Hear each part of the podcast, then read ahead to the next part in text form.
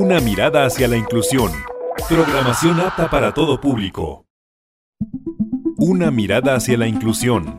Para construir una sociedad incluyente, demos una mirada hacia la inclusión. Radio Imer, la voz de Balún Canán, una emisora perteneciente al Instituto Mexicano de la Radio, presenta Una mirada hacia la inclusión.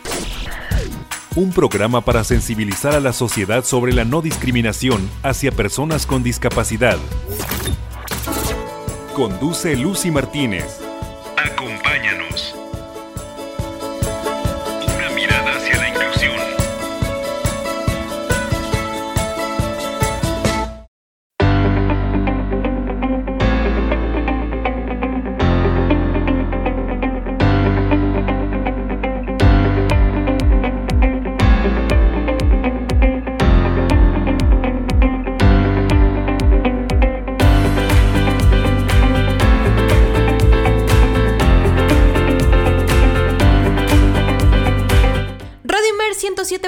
107.9 de FM y 540 de AM. Para mí es un gusto acompañarte este lunes 23 de agosto del 2021 a una emisión más de Una mirada hacia la inclusión.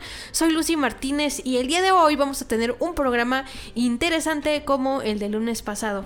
Así que te invito a que te quedes conmigo en nuestras dos frecuencias antes mencionadas y además estamos en www.imer.mx diagonal radio Imer. Además el programa lo encuentras en las plataformas de podcast como Google Podcast y Spotify. Allí puedes escuchar los episodios anteriores. El día de hoy vamos a hablar sobre el deporte adaptado y para ello nos vamos a enlazar hasta Argentina con Claudio Alejandro Monzón. Él es deportista y nos va a explicar eh, cómo es el, fútbol adaptado y sus experiencias de vida que también son fundamentales para un desarrollo eh, óptimo de una persona con discapacidad. Además, quiero recordarte que no te pierdas, por favor, y si no aún no lo has hecho, inscríbete al primer congreso eh, de educación que está difundiendo el Centro Regional de Formación Docente e Investigación Educativa del Sur Sureste de aquí de Comitán, CRESUR. Acuérdense que es el 25, 26 y 27. Eh, toda la información la van a encontrar en la página del Cresur. Así la buscan Cresur y ahí van a encontrar toda la información para registrarse e inscribirse y a participar porque tiene talleres, eh, paneles y las conferencias magistrales. Por otra parte, también tenemos eh, la invitación de la directora de AVE de México, esta asociación enfocada a personas con discapacidad. El 24 de agosto, o sea, el martes, tiene, eh, ya mañana, qué rápido, tiene su taller acerca de sexualidad y discapacidad. Si eres un maestro o maestra, mamá o papá, y quieres conocer cómo apoyar a tu hijo con estos, temas, pues allí tienes, eh, puedes buscar a la Asociación AVE de México en el Facebook, así, AVE de México, AVE, como AVE, mm, AVE de, de, de pájaro, así, AVE de México. Y bueno, pues esto es una mirada hacia la inclusión. Tendremos el Tecnotip de la semana, no te lo pierdas con Karen Lara. Vamos a descubrir pues tips ya sea tecnológicos o para la vida cotidiana de personas con discapacidad. Esta es una mirada hacia la inclusión. Estás en Radio Imer, la voz de Balún Canán. Recuerda que somos una radio pública y una emisora perteneciente al Instituto Mexicano de la Radio. Vámonos a la entrevista.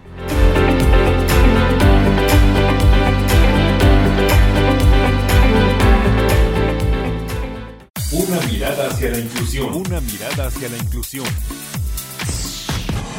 Esta es la entrevista.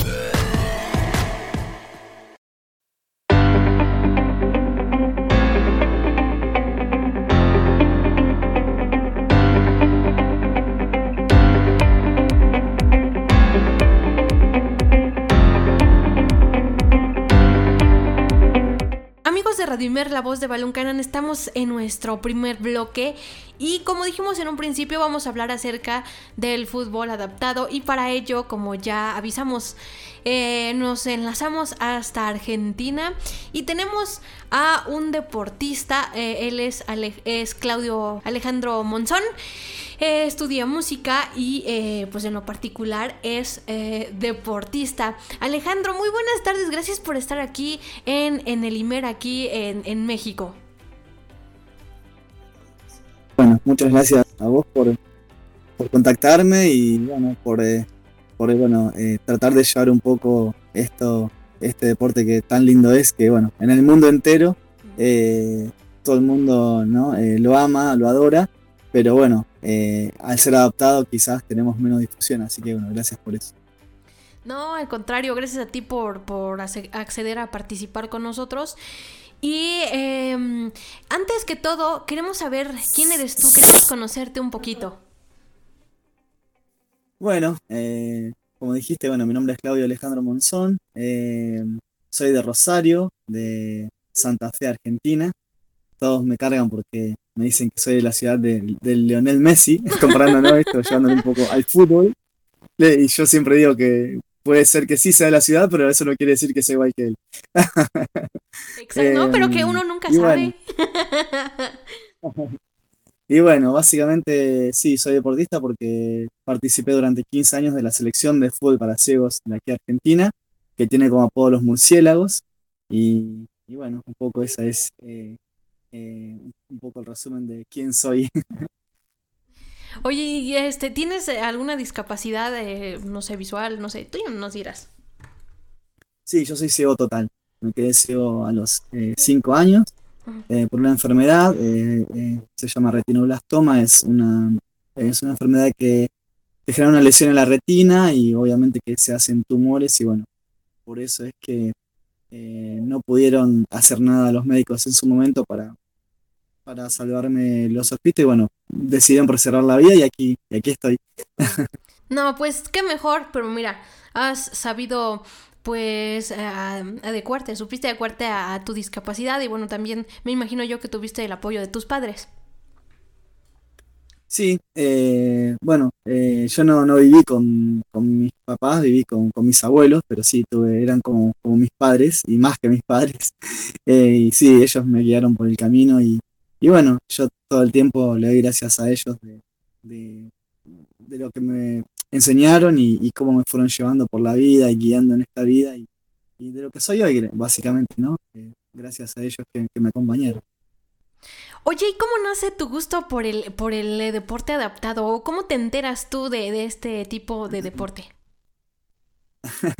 Fue un poco loco. Eh, por ejemplo, bueno, yo me quedo ciego total a los 5 años. O sea, mi enfermedad a mí me la descubren a los 9 meses de haber nacido. Eh, ya ahí me lo un ojito, me, lo sacaron. Y bueno, a los, eh, hasta los 5 años después hice un tratamiento oncológico con quimios, rayos, para intentar preservar el otro ojito, que también había un tumorcito allí. Y bueno, obviamente que yo podía ver, pero bueno, los médicos intentaron hacer de todo y no pudieron a los cinco años como que cambia el mundo, ¿no? Para mí. Obviamente que yo no me doy cuenta, ¿no? Porque al ser tan chiquito es como que uno no entiende a veces mucho qué le está pasando, ¿no? Pero a partir de ahí, como yo digo siempre, eh, o no sé, de alguna forma se me apagaron las luces, se me cerraron las persianitas y, y, empieza otro mundo, ¿no? Eh, el mundo este del no ver, que yo no me doy cuenta, básicamente, pero eh, se me hizo muy, muy fácil porque yo me encantaba el fútbol, eh, escuchaba fútbol por, por radio, por tele. Eh, habitualmente digo a ver, no digo escuchar porque la gente no por ahí tiene algunos prejuicios con respecto a esto, ¿no? Pero yo uso la palabra a ver como todo el mundo, sin problema. Bueno, nace mi pasión del, en el fútbol eh, más o menos por esa edad. a lo cual, bueno, como te decía antes, era a través de los medios, escuchando, bueno, la cuestión era que yo lo quería jugar, cosa que era media complicada, ¿no? Porque, bueno, eh, yo tenía un primo que vivía al lado de mi casa y éramos como Batman y, Robin más o menos, ¿no? Éramos, muy unidos. Eh, con él yo jugaba, bueno, no sé cómo se llamará en México, porque por ahí Argentina, México algunas cositas cambian, ¿no? Pero jugábamos a las escondidas, ¿no? a, la popa, todo yo corría, corría del hombro de él siempre, o del brazo de él. La verdad que éramos muy, muy unidos. Eh, y mi primo entendió enseguida cuál era mi situación y te imaginas que él también con seis años, digamos, eh, él entendió enseguida cómo era la cuestión conmigo. Eh, estas cosas que uno a veces no, no se explica, ¿no? De, cómo pasan. ¿no? Porque vos decís, mm, qué rápido que un nene, que un niño de una cierta edad puede asimilar y puede entender que el otro necesita de su ayuda, ¿no? Eh, en esto los niños son muy, no sé, muy, no sé cómo decirlo, cómo, cómo expresarlo, muy intuitivos, no sé. Em, y bueno, allí se me abrieron un montón de puertas porque eh, mis compañeros del colegio vieron cómo yo me manejaba con mi primo. Mi primo iba al mismo colegio que yo, pero no al mismo curso. Y comenzaron a hacer lo mismo. O sea, en los, en los horarios de educación física, cuando teníamos por ahí, me decían si el profe nos daba alguna actividad, se ponía uno al lado mío y me explicaba. El, profe me explicaba, ¿no? Pero ellos venían y trataban de, de, de enseñarme a su forma y yo me acuerdo latente eso, ¿no? Porque yo digo que los niños no tienen tabúes, ¿no? Esto, no tienen prejuicios.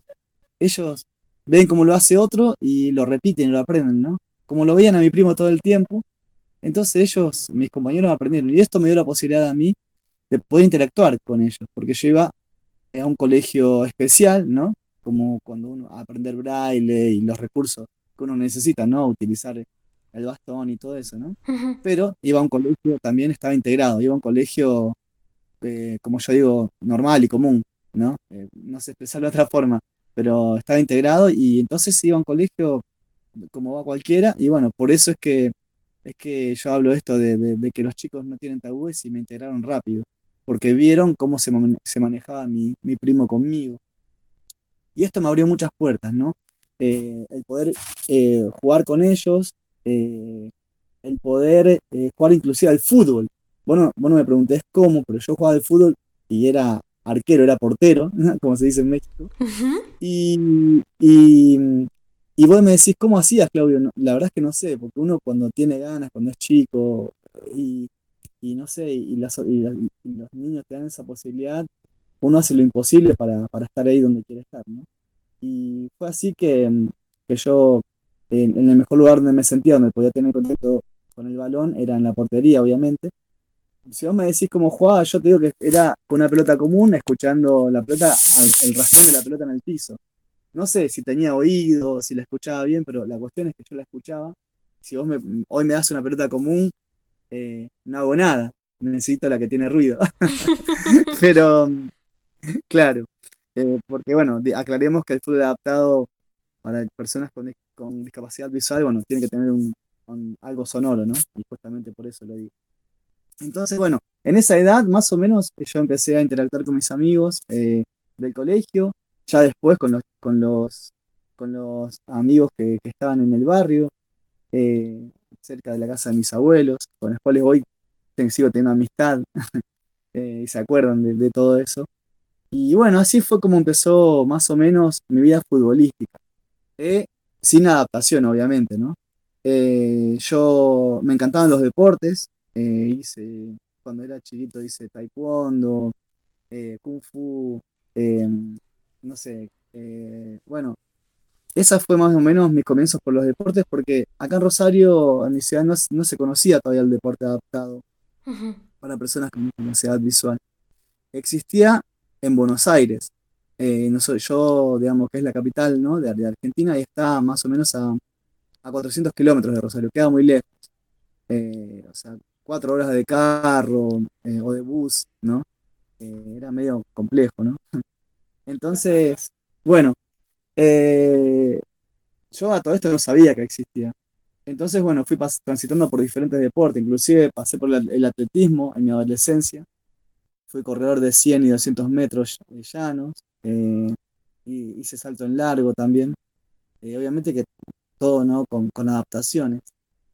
Em, hasta que eh, más o menos a mis 14 años, por allí, em, escucho que hay una selección de fútbol para ciegos que entrenaba en Buenos Aires, que había un instituto inclusive para personas con discapacidad visual en Buenos Aires que que todos los sábados se juntaban a, jugar al fútbol. Y yo le insistí tanto, tanto a mi abuelita que, bueno, hizo el esfuerzo. Eh, mis abuelos, bueno, y yo, bueno, crecí en un barrio muy humilde, éramos de bajos recursos, eh, no, no, no, no había dinero, digamos, como para, ¿no? Eh, bueno, pero mi abuelita hizo lo imposible para poder eh, ayudarme a cumplir mi sueño y con lo cual hoy estoy totalmente agradecido. Porque cuando yo descubro esto, le insistí tanto que, mm, que ella eh, averigua todo y me lleva un sábado, se juntaban en el instituto este, se juntaban eh, diferentes muchachos o diferentes personas a practicar el fútbol. No había equipos, sino que se juntaban y armaban allí los equipos. Em, aclaremos que yo hasta el momento no, no, no conocía nada de nada.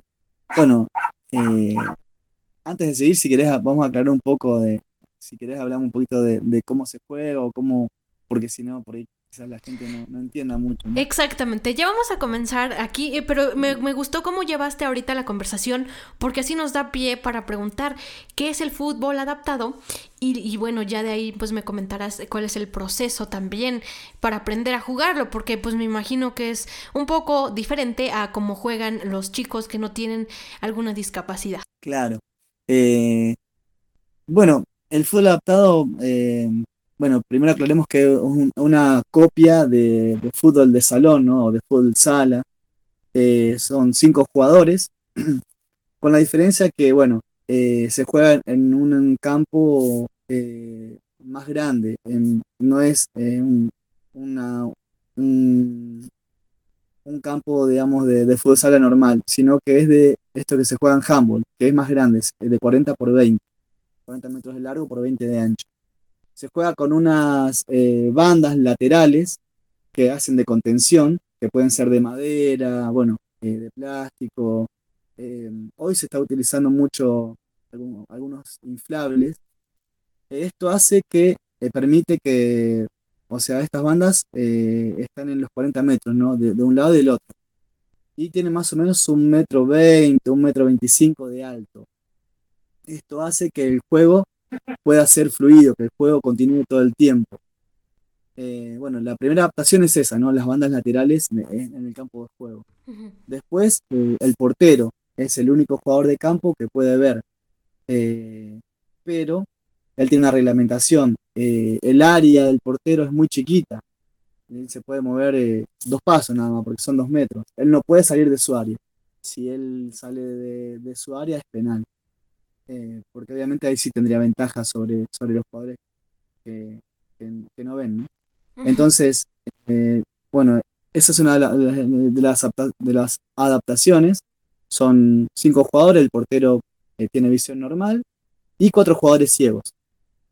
Eh, se utilizan para jugar este deporte, se necesitan unas eh, gafas y eh, debajo de las gafas van como unos parches oculares. Esto se utiliza para igualar condiciones, porque por ahí hay personas que pueden percibir un poquito de luz o que pueden ver con un, con un ojo un poquito, ¿no? Eh, entonces, la persona que es totalmente ciega, como yo, que no puedo ver absolutamente nada, ni siquiera luz, eh, quizás si, si los dejas descubierto o algo, pueden tener una cierta ventaja, ¿no? Al, al percibir sombras y eso. Eh, el balón, muy importante, es un balón sonoro que tiene cascabeles. Eh, y, bueno, después, eh, detrás del arco, detrás de, la portería, tenemos un guía, que también es muy importante, que son un, una persona ayudante del, entrenador, que se para atrás de la portería y te dice, bueno, acá en Argentina, arco, arco todo el tiempo, ¿no? Como que te va marcando. Y aquí viene una, una reglamentación. eh, primero, bueno, por ejemplo, si yo llevo el balón, si, si el balón está en mi poder, eh, el que me viene a robar el balón, el que me lo viene a quitar, se tiene que anunciar. Es muy importante. Tiene que decir voy. Eh, si no lo dice, es falta. ¿Por qué? Porque imagínate que nosotros estamos corriendo con el balón, otro viene corriendo a quitármelo, eh, es, es como muy complicado, nos chocaríamos. Básicamente eh, habría un accidente, ¿no? Porque el golpe sería muy duro, porque ninguno de los dos vemos. Sí, no, los dos van corriendo. Entonces, sí, sí. Claro. Entonces, la persona eh, que, que, va a robar, que va a disputar el balón, tiene que decir voy sí o sí. Eso es una, una regla, digamos, más que importante. Eh, bueno, eh, esa es una adaptación y bueno, ah, te hablaba sobre la importancia de, de, de los guías y de, los porteros y de los entrenadores. ¿Por qué? Porque eh, el campo se divide en tercios, en tres tercios.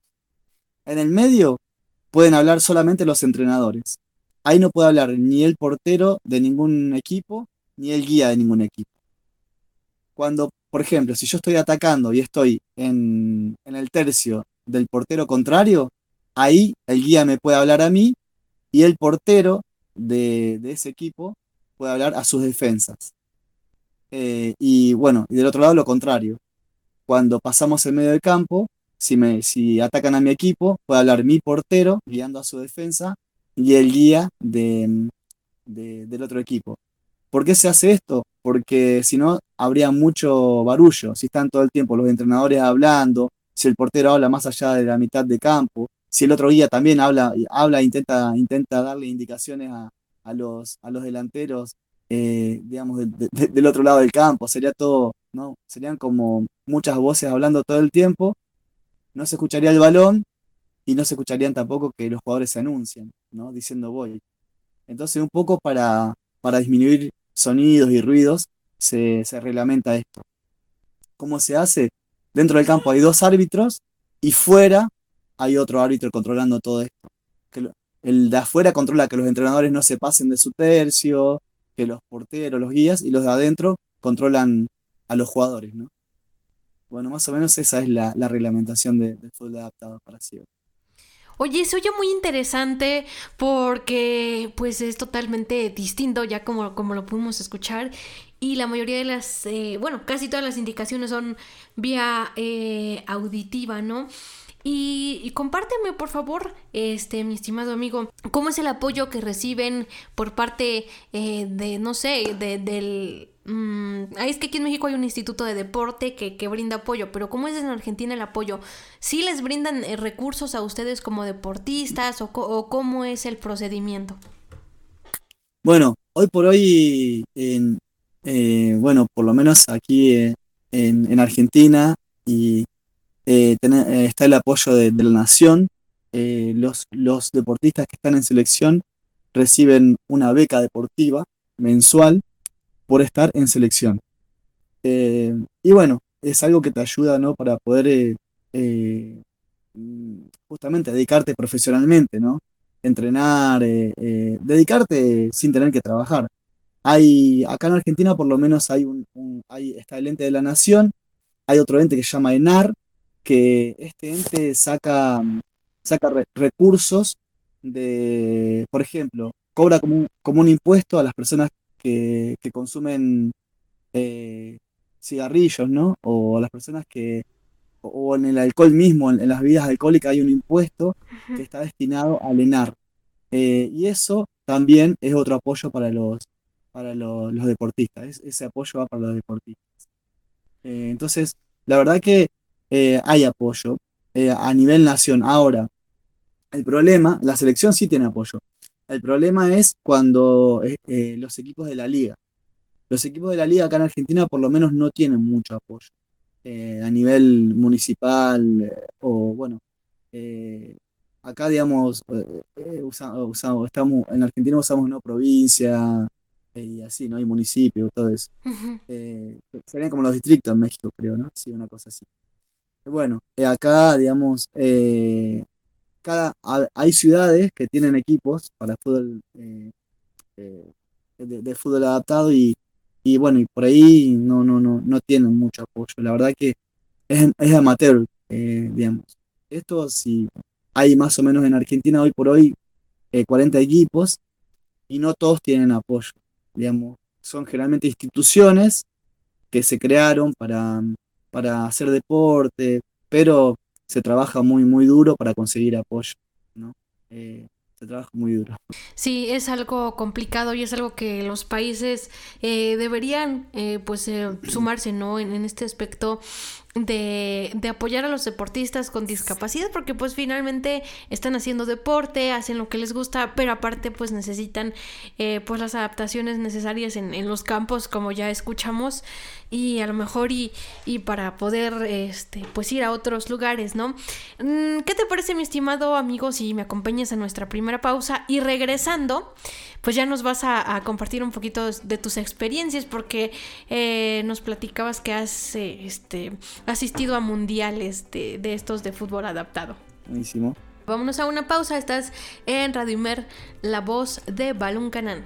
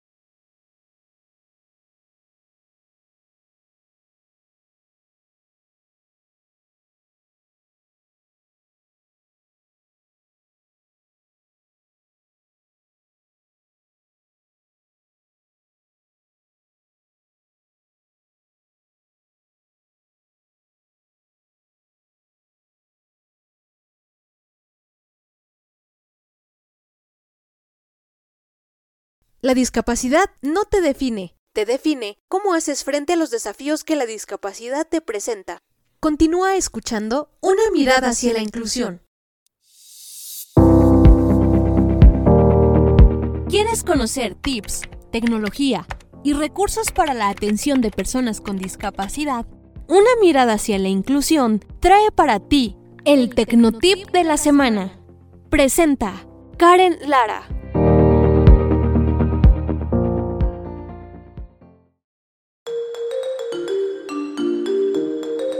Voice Access es una excelente aplicación para dispositivos con sistema operativo Android que coloca un número a todo lo que hay en pantalla para que el usuario pueda acceder a cualquier elemento únicamente con la voz. Esto es de mucha utilidad para todas aquellas personas que tienen discapacidad motriz, dificultad para sostener sus dispositivos o aún para utilizarlos de manera táctil. Al instalar este recurso, será posible volver a la pantalla principal del dispositivo, entrar a las aplicaciones y mucho más, todo a través de simples verbalizaciones. Para descargarla, abre tu tienda de aplicaciones y escribe Voice con V y con C Access. Una vez instalada, es importante activarla desde los ajustes de accesibilidad. También hay que ajustar la activación por voz desde cualquier pantalla.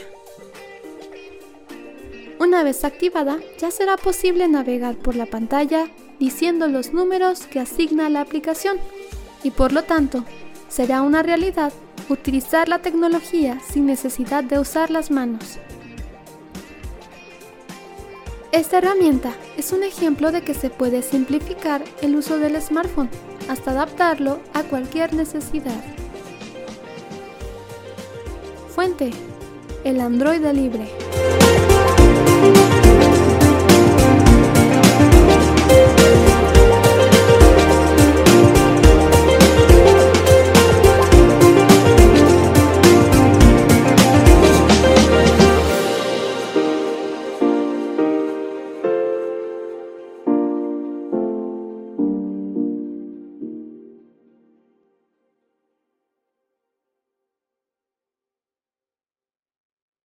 Escuchas. Una mirada hacia la inclusión. Una mirada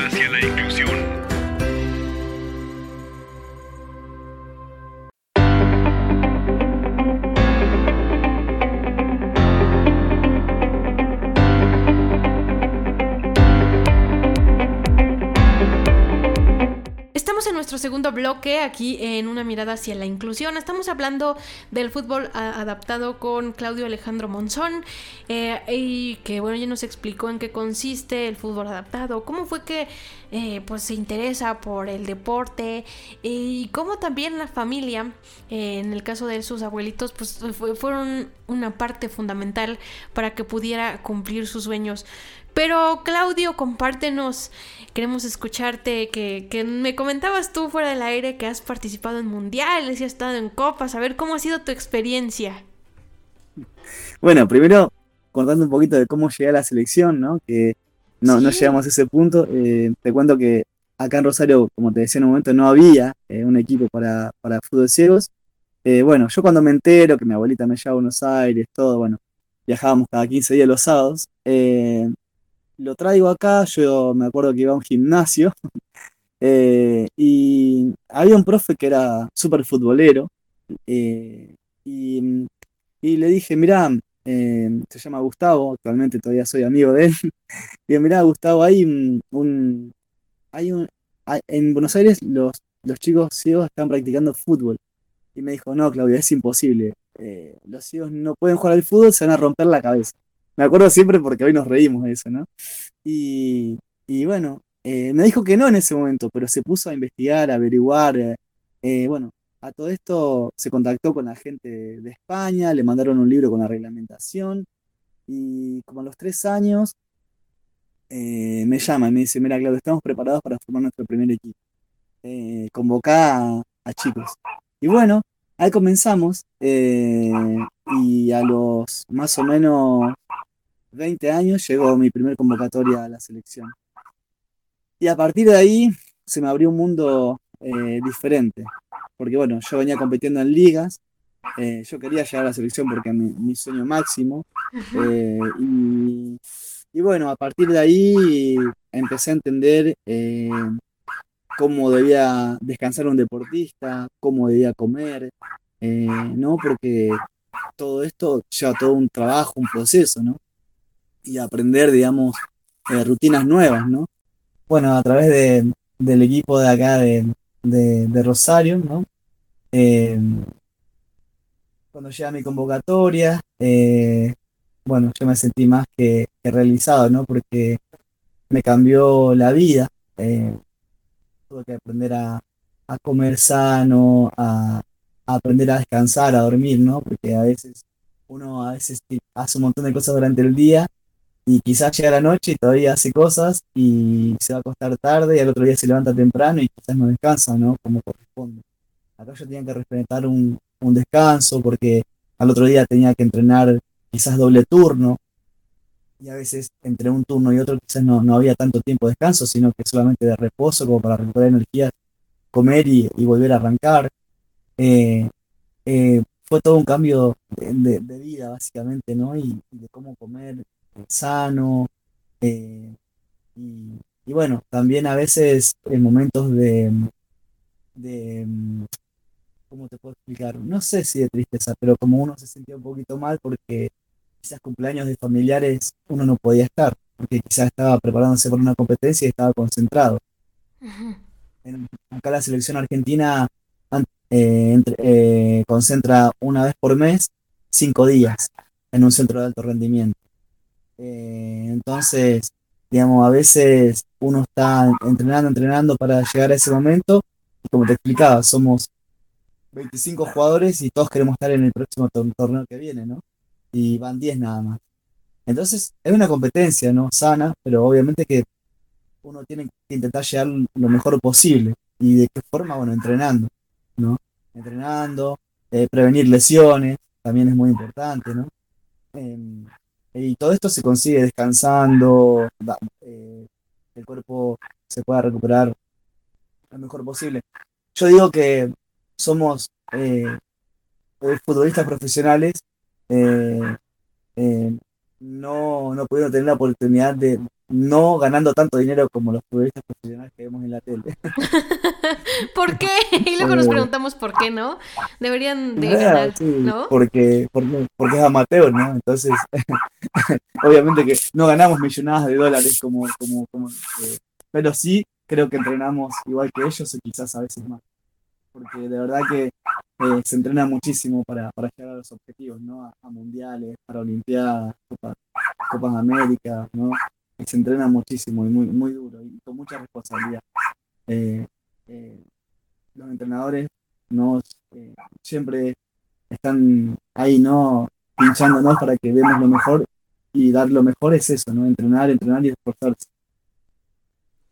Claro, y ahora que has ido tú a lo de Copa América y Mundiales, con, con, tu selección, ¿cuáles son los retos a los que se han enfrentado tú y tu equipo?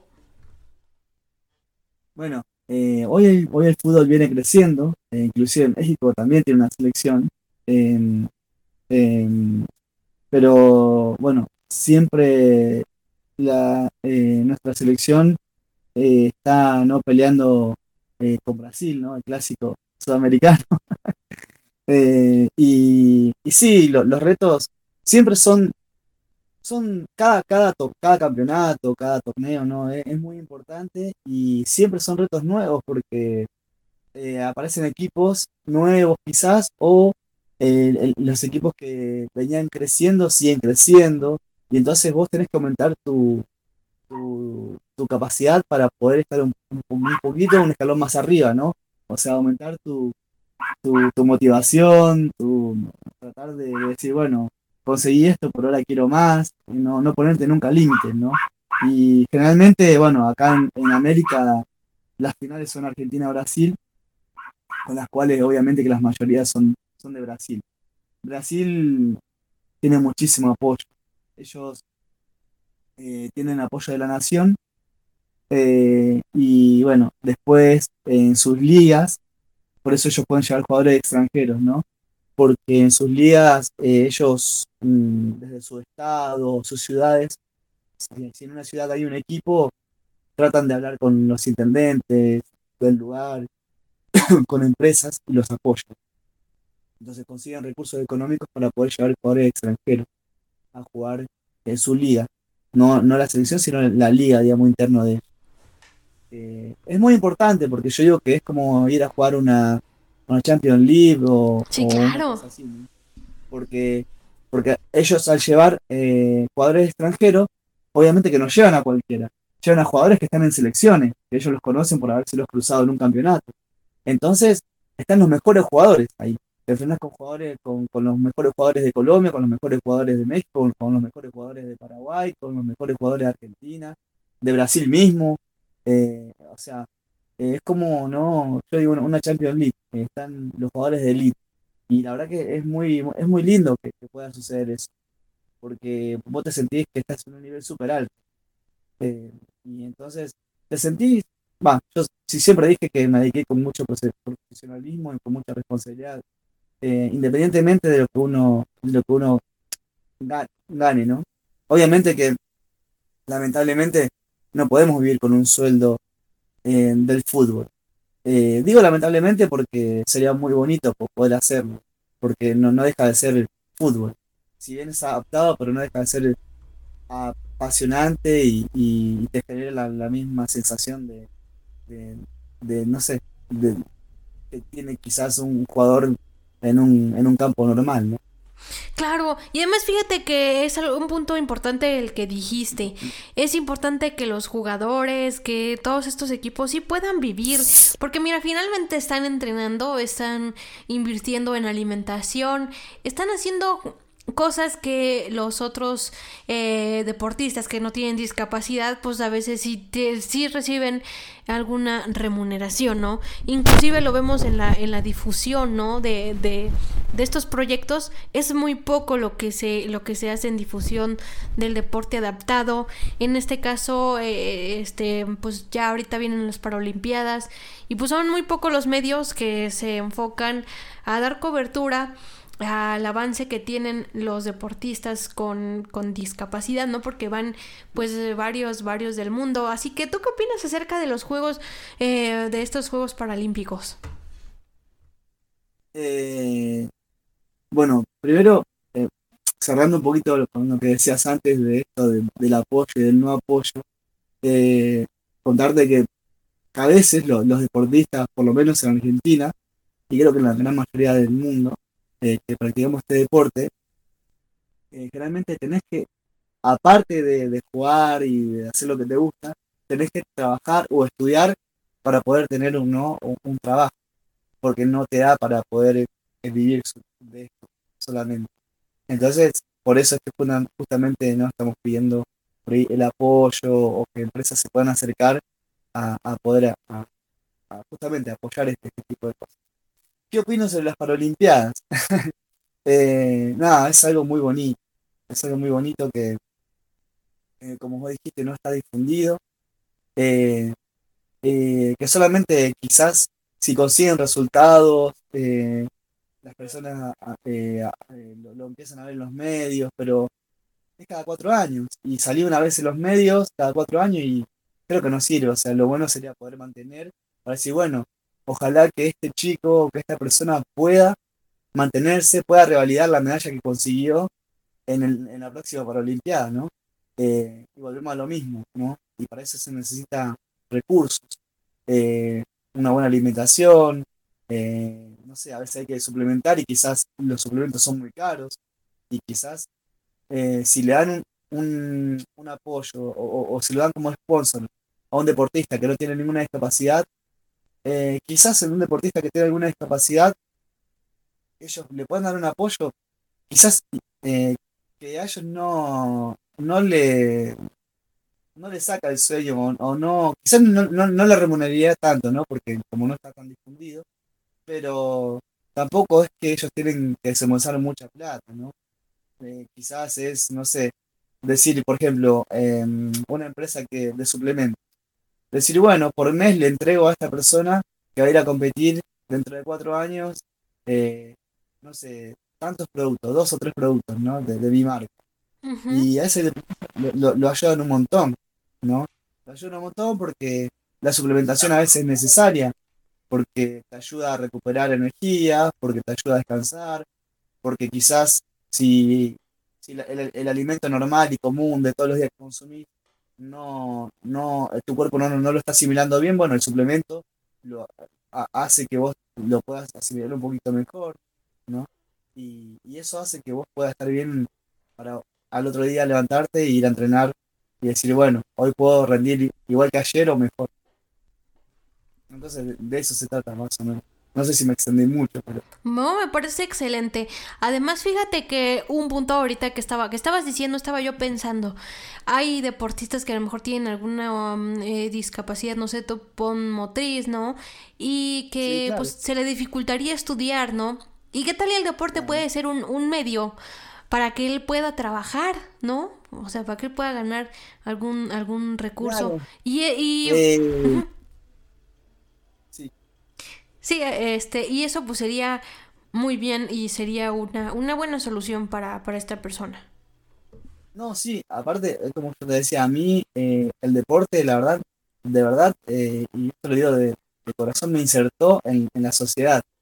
O sea, porque, porque pude conocer otras culturas, pude conocer otros países, eh, y como te decía antes, tuve que tener responsabilidades porque el horario de entrenamiento es un horario, el horario de descanso es el horario, o sea, hay que ser, eh, a la hora de entrenar hay que ser puntual, por ejemplo, ¿no? Porque no puedo dejarlo esperar el profe, o imagínate, yo llegaba tarde al entrenamiento y eran 25 jugadores, yo llego tarde dos o tres veces, el entrenador va a decir, el día que tengamos una competencia, entonces vas a llegar tarde al, partido, del juego, ¿no? Entonces no, entonces quizás con vos como deportista sí son muy buenos dentro del campo, pero si vos no tenés puntualidad, si vos no llegás a horario, o sea, entonces es como un trabajo, ¿no? te, genera una responsabilidad, eh, una obligación, pero aparte, aparte de todo, es algo que te gusta. Exacto. Y no todo el mundo, y no todo el mundo puede trabajar de lo que le gusta. sí, es cierto, no, no todo el mundo puede trabajar de lo que le gusta lastimosamente o porque no hay o porque es muy poquito, es el apoyo, ¿no? Desafortunadamente es así. Pero ¿tú qué crees que haga falta para que las personas con discapacidad se incluyan más en, en los deportes? Porque pues hay, hay gente que eh, pues no tenemos ese gusto por los deportes o no nos llaman la atención y o no sé, ¿tú qué opinas? No, quizás más difusión, ¿no?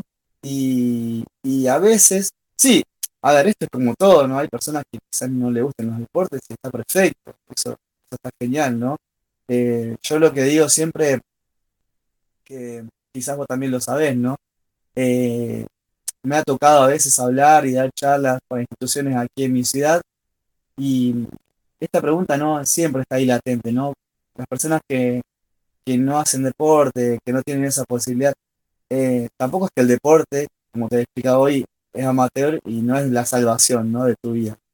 Pero yo siempre eh, esto lo, lo, lo, hago y también fue como un estilo de vida, ¿no? De decirle a las personas que, que se formen, que intenten estudiar algo, que un oficio o que, porque en definitiva va a ser lo que, lo que a uno lo puede insertar a nivel laboral porque después queremos trabajar, pero si no tenemos eh, los recursos eh, los cuales la empresa necesita para que para que no para, poder cumplir nuestro trabajo no no podemos ir a pedir un trabajo.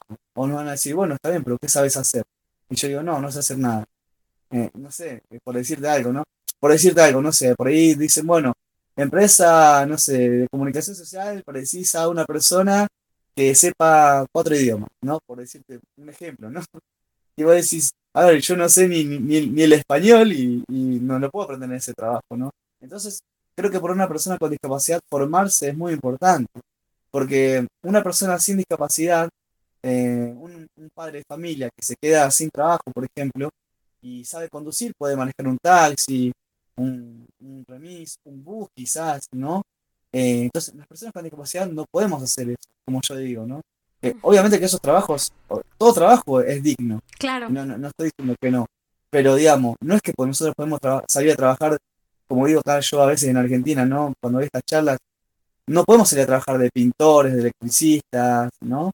Eh, o justamente como te decía antes, de chofer de taxi o, de Uber, esas cosas, lamentablemente. Que uno, cuando tiene familia o, o quiere generar algún dinero, ¿no? Empieza a buscar qué puedo hacer, ¿no? O qué tengo para trabajar. Y nosotros, lamentablemente, como, como discapacidad, nos tenemos que formar para poder competir con otras personas. Si queremos, no sé, un trabajo en una oficina, por ejemplo, ¿no? Si no, no hay forma. Entonces, primero creo que está en nosotros mismos, como, como, como personas con discapacidad, la actitud que tengamos ante la vida, ¿no? Exactamente. Y como, eh, pues ya cerrando el programa que estuvo muy interesante, eh, queremos conocer un poquito cómo, cómo se vive la inclusión en Argentina, cómo, cómo es la sociedad argentina con las personas con discapacidad.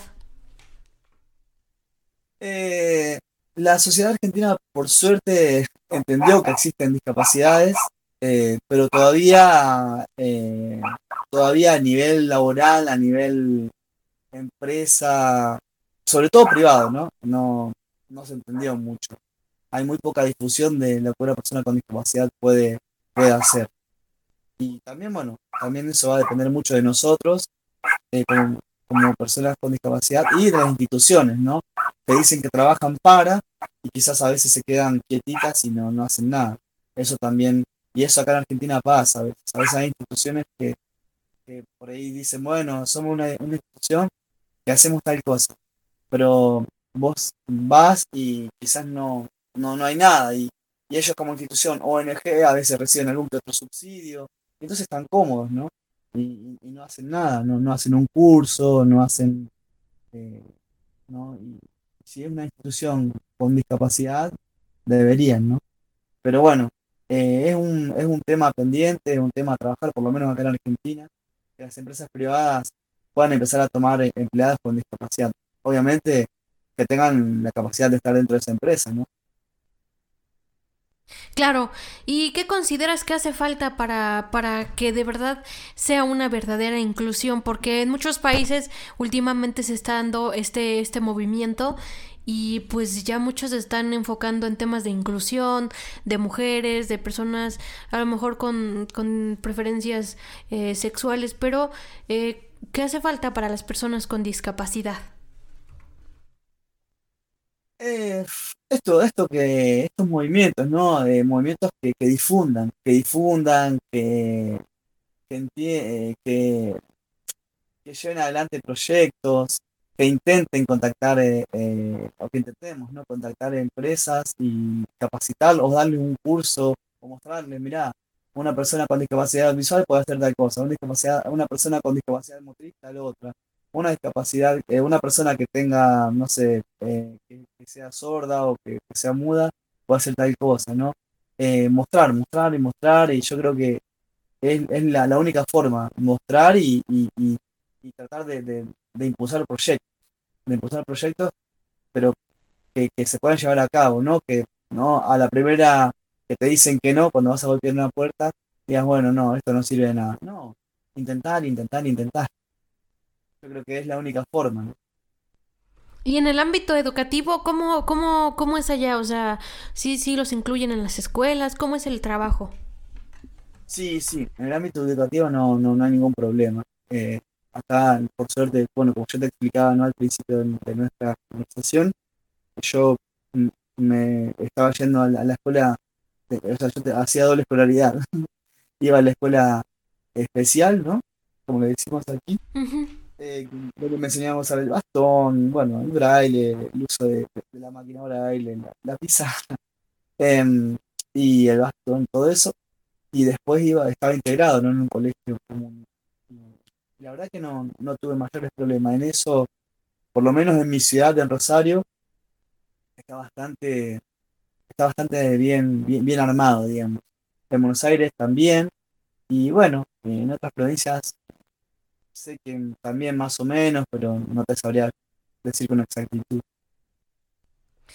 Pues Claudio, te agradecemos mucho tu tiempo, agradecemos que hayas colaborado con nosotros aquí en Radio Imer, que hayas compartido tu experiencia deportiva eh, acerca del fútbol adaptado, de cómo es el procedimiento.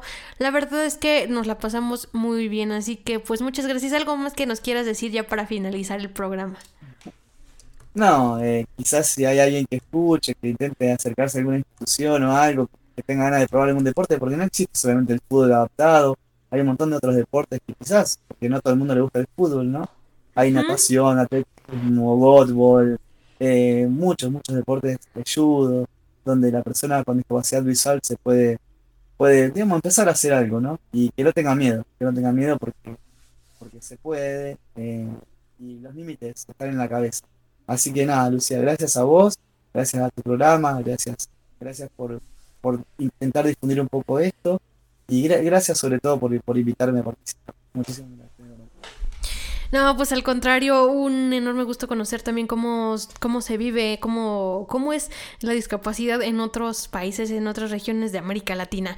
Así que bueno, esto fue una mirada hacia la inclusión. Soy Lucy Martínez, quédate con lo mejor de Radio Imer. Estuvimos bajo la dirección de la licenciada Leonor Gómez Barreiro. Em, hasta la próxima, nos vemos el próximo lunes.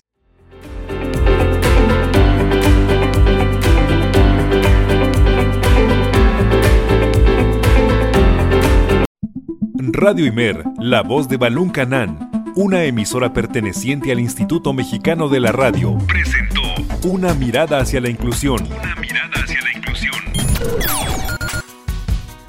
Juntos ayudemos a conformar una sociedad incluyente. Escúchanos en la próxima emisión. De una mirada hacia la inclusión